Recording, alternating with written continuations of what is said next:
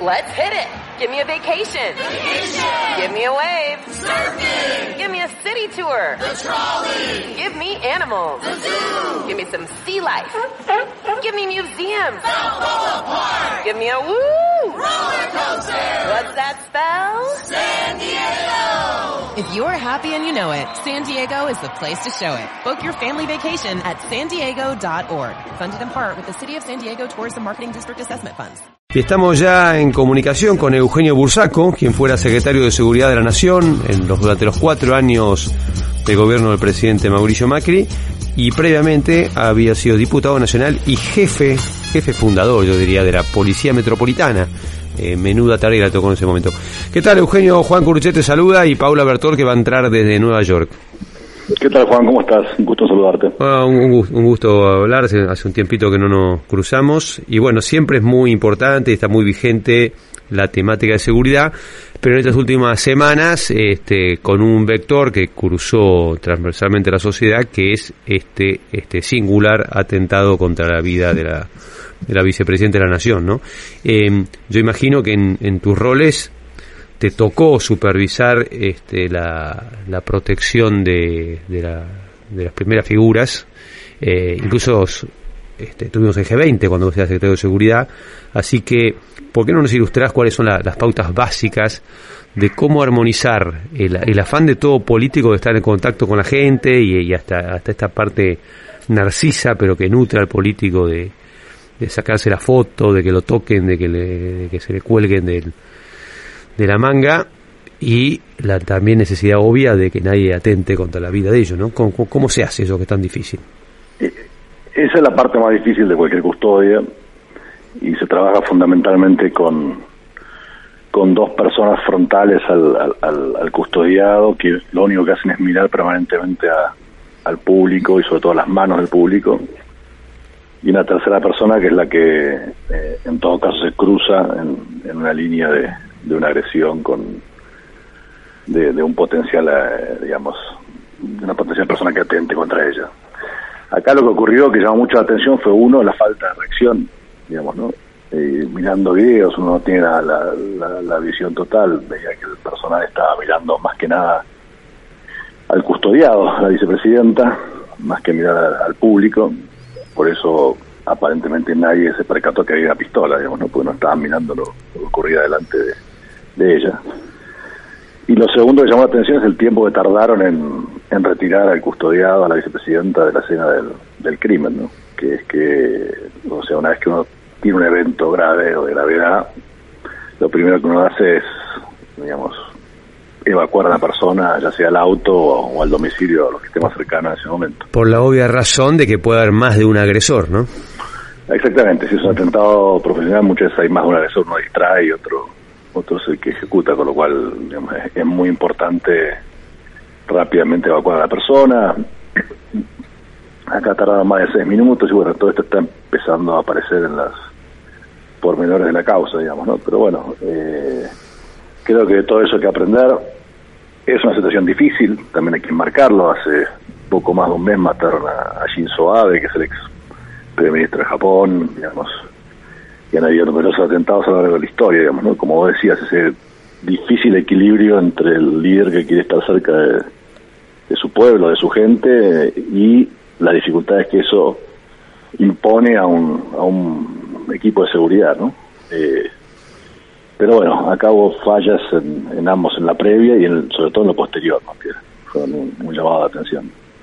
Bueno. Buen día, Eugenio. Te saludo eh, Hola, con Paula. todo el cariño que, nos tenemos, digámosle a la audiencia la verdad, ¿no? Porque es importante eh, decir que nos une una gran amistad y que respeto muchísimo tu profesionalismo eh, y, todo lo que sabes de materia de en materia de seguridad. Por eso te quería también preguntar, siguiendo la línea de, Juan, ¿qué, ¿qué opinas vos eh, sobre el procedimiento que se siguió después de este eh, atentado? ¿Cómo, qué, ¿Qué ves que se hizo bien, que se hizo mal, qué hubieras hecho diferente?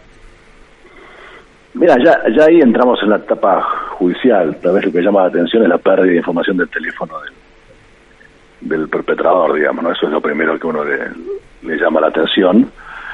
Eh, pero bueno, ahora creo que hay que dejar trabajar a la justicia y, llegar hasta el final. Hay que comprender la magnitud del hecho y solidarizarse con la persona. Nadie atravesar un momento así, es muy choqueante para, la vicepresidenta. Eh, y creo que tiene que ser un llamado de atención sobre sobre la sociedad, digamos, ¿no? Y la necesidad de respetar las instituciones más allá de que uno piense distinto, digamos. Creo que todo esto tenemos que ponerlo en la mesa, ya que vamos rumbo a una campaña presidencial y hay que bajar la, el tono y ser equilibrados en lo, que viene.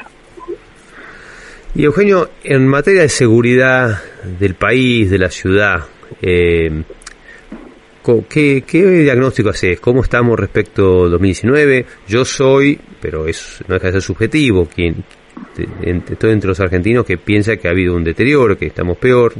Eh, ahora, esto, esto que es una sensación mía, ¿está amparado por las estadísticas? ¿Ha habido un retroceso en materia de seguridad pública en los últimos dos años? Sí, ha habido un retroceso, ha habido un aumento de la violencia, ha habido un aumento en el tráfico de drogas y tal vez el lugar donde más se manifiesta esto con mayor fortaleza es en, en Rosario. Hoy Rosario en dos años ha aumentado casi un 100% la tasa de homicidio respecto a la que dejamos nosotros cuando nos fuimos al gobierno. Y eso es muchísimo, se ha duplicado su nivel de homicidios y, marca el nivel de, deterioro y de inacción frente al narcotráfico y frente al avance de las bandas criminales en esa ciudad.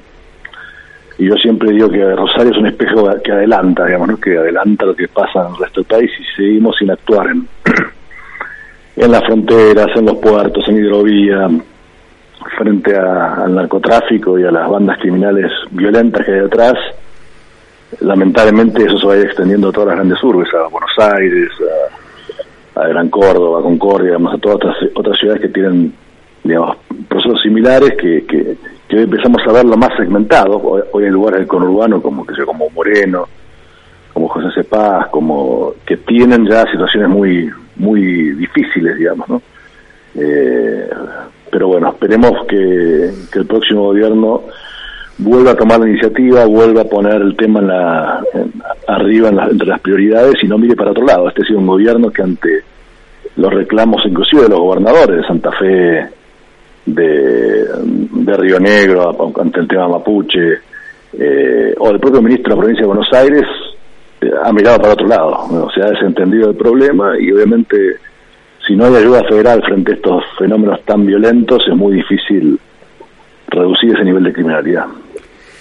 Bueno, contémosle a la audiencia que estamos hablando con Eugenio Bursaco, consultor especialista en seguridad, quien fuera diputado, secretario de Seguridad de la Nación y también jefe de la Policía Metropolitana, donde se hizo un trabajo enorme de formación. Pero yo te quiero sacar un minutito de acá y mm, contarle a la gente que vos también estás como Juan y como yo ahora del otro lado del mostrador, en tu consultora, dedicándote en forma privada a estos temas. ¿Qué estás pensando para lo que viene, Eugenio? Contanos más. Eh, primero es importante que uno pueda pasar de la función pública a la privada como, como norma de vida. Yo creo que eso ayuda a a, tomar perspectiva, a pagar salarios, a trabajar, digamos, eh, digamos, en ambos lados, ayuda a entender, digamos, que el Estado tiene un rol fundamental de ayuda, pero que no debe ser una carga tremenda sobre las actividades privadas que deben trabajar. Creo que esa es la primera perspectiva que uno debe tomar. Eh, la segunda es prepararse para cuando uno tiene un desafío. Nosotros estamos preparando un plan integral, incluyendo a los cuatro partidos que conforman la coalición, entonces el peronismo federal, la coalición cívica, el radicalismo y nosotros, a mí me toca preparar el plan de seguridad, eh, y estar, digamos, digamos, totalmente, digamos, preparados y sabiendo qué hacer desde el día número uno que uno asume el gobierno. Ya tuvimos la experiencia de cuatro años, sabemos lo difícil, difíciles que son esos primeros 100 días de gobierno, eh, si uno no tiene muy en claro qué debe hacer, cómo, con qué leyes, con qué instrumentos, qué prioridades eh, determinar, es muy difícil generar impacto y que esos resultados se trasladen en el tiempo. Y creo que esa es parte de nuestra obligación para lo que viene. Eugenio, en cuanto a la violencia en el sur, ¿no? Eh, a veces quizás tengo la distorsión de, ver la, la realidad de acá desde Buenos Aires, pero pareciera que eh, uno de los problemas es la, la, la, falta de compromiso del propio sistema judicial. O sea, lo, se lo ve muy, muy tímido a la hora de eh, defender el espacio público. Eh, eso, y como el Poder Judicial es independiente, es una restricción este, objetiva, o, es un problema de señales de respaldo político a, a los magistrados. Es muy buena tu pregunta, Juan, pero los magistrados no necesitan una señal política, ellos deben actuar cuando hay una sí, pero no sucede. flagrancia, pero coincido, no sucede. ¿no? coincido, pero no sucede. La verdad que, y hoy ya no es solamente sobre terrenos públicos, ¿eh? hoy han, han tomado enorme cantidad de casas, predios privados, digamos, son muchos los afectados, les queman sus casas, sus, los refugios públicos, o sea, al principio concentraban su accionar sobre terrenos del Estado Nacional, sobre parques nacionales, sobre sobre terreno del ejército, hoy han expandido mucho más el, la tarea sobre, sobre espacios privados, digamos, ¿no? Eh, con gente que hace años que está ahí. Eh, y de vuelta, puede haber reclamos formales y ellos se, se, llevan adelante en la justicia. Ahora, el problema es que hay un grupo de violentos que no que no mira eso, digamos, ¿no? que, que actúa de, de hecho, que us, usurpa terrenos por medio de la violencia, eh, y en muchos casos destruye todo lo que hay ahí. Eh, y la verdad que uno tiene que mirar otro de la frontera. Nosotros no queremos vivir lo que están viviendo nuestros hermanos chilenos, donde tienen buena parte de la Araucanía o Patagonia chilena en, en, en estado de guerra, con estado de excepción, con los militares controlando las calles porque todas las semanas hay un incendio, un asesinato o algo por el estilo. Sí, con cosas espantosas eh, como que murió gente quemada, ¿no? En, en por supuesto, queman gen, queman edificios y, y campos y, y, demás con gente adentro, digamos, ¿no? Uh -huh. eh, me parece que no no podemos mirar para otro lado porque además estos violentos no aceptan ni nuestra constitución ni nuestras leyes, digamos, ¿no? Ellos creen en lo que ellos llaman el Gualmapu, que es una nación mapuche, eh, que cuyo territorio abarca no solamente una parte de Chile, sino también parte casi completa de Río Negro, Chubut, eh, La Pampa, Neuquén y la parte de la provincia de Buenos Aires. Y la verdad que Sí, ahí lo que está en juego es el Estado Nacional, no es, no es, un, no es un chiste esto, Di, digamos, ¿no? digamos que para a la hora de cobrar beneficios económicos les gusta el Estado argentino. A la hora claro. de asumir obligaciones, no, hay quienes ser este Gualmapu, como se diga. ¿no? Exactamente, es una buena reflexión esa, sí. Eh, se prenden en cualquier emprendimiento energético o, o, o de producción argentina, cobrando un peaje, pero después no aceptan ni las leyes ni las reglas ni las normas argentinas. Creo que esa es una contradicción que, digamos, que en algún momento hay que ponerla sobre la mesa. El, y, y, vos, en, en, un cambio de gobierno, cambiando los criterios, eh, trabajando con los gobernadores, que, es, que es, obviamente tiene un rol importantísimo el poder local, eh, ¿vos crees que este tema se encarrila eh, con rapidez o es un tema muy complejo, que, más político que, que judicial? Digamos que ¿dónde, pones el problema este de, de la Araucanía, no, no?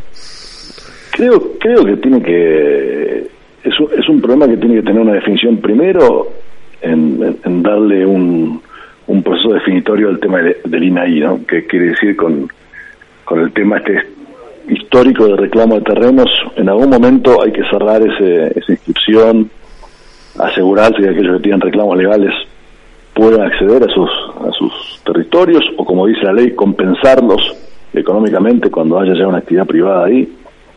Eh, y, y, terminar con esta situación donde cualquiera se autopercibe lo que fuere, digamos, ¿no? Y, y pone riesgo. O sea, cada vez que hay un emprendimiento nuevo, ahora empiezan a aparecer eh, en, las minas de litio, digamos, en, la, en, las explotaciones de litio, gente que también dice que vivía ahí y demás y pedir dinero a cambio. Entonces, es interminable, digamos. Ante cada nueva explotación petrolera, gasífera, minera de Argentina, vamos a tener un, un reclamo de un peaje. La, y la verdad que Argentina no está para, digamos, subirle costos y, y, dificultar la explotación de estos recursos que son vitales para salir de esta crisis. Son recursos además que generan enorme cantidad de divisas que, que al país le, le son fundamentales. ¿no?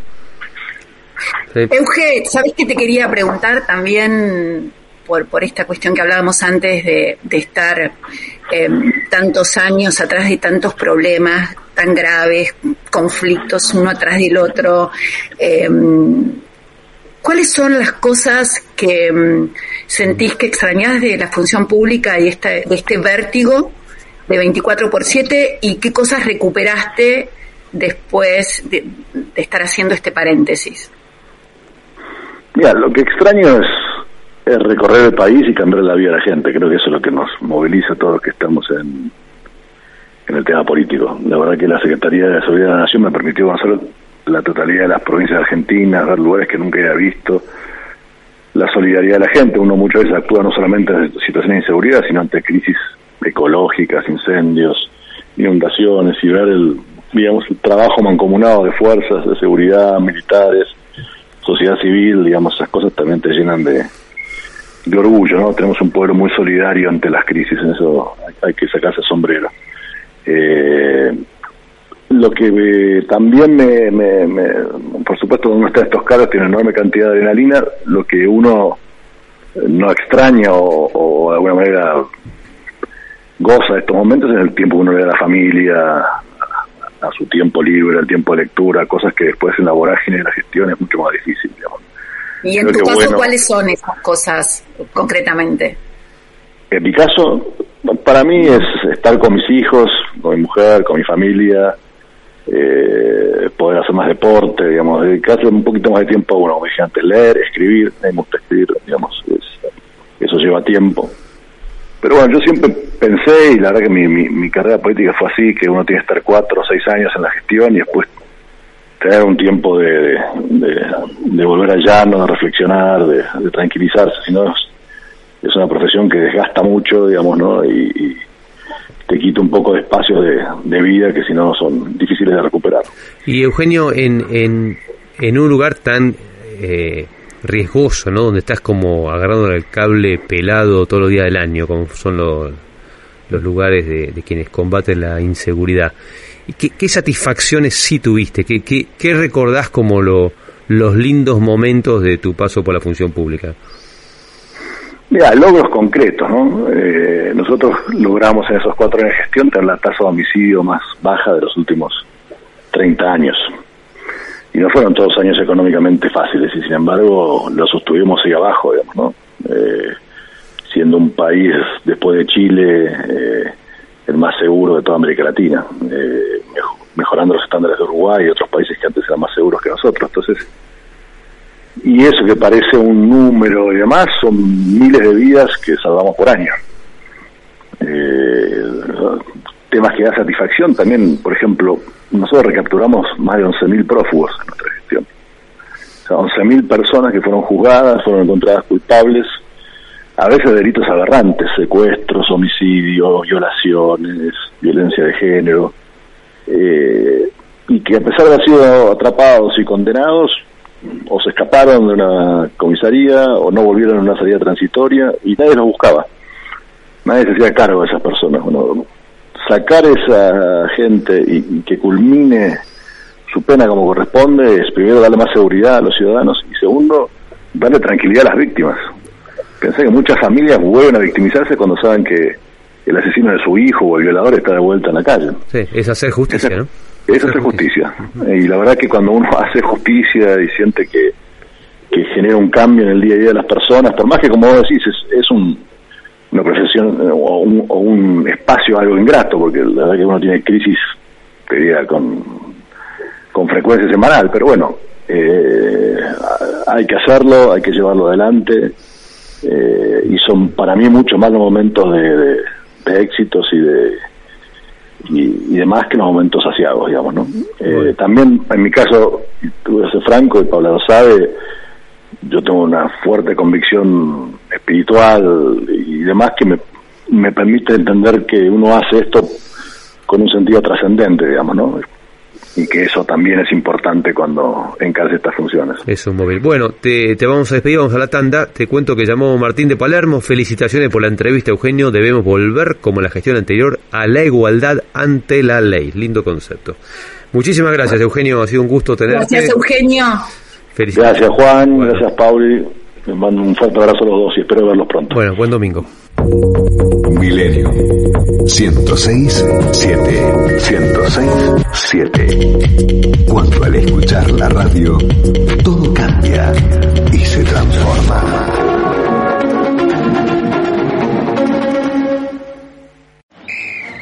Let's hit it. Give me a vacation. Vacation. Give me a wave. Surfing. Give me a city tour. The trolley. Give me animals. The zoo. Give me some sea life. Give me museums. Balboa Park. Give me a woo. Roller coaster. What's that spell? San Diego. If you're happy and you know it, San Diego is the place to show it. Book your family vacation at san diego.org. Funded in part with the City of San Diego Tourism Marketing District Assessment Funds.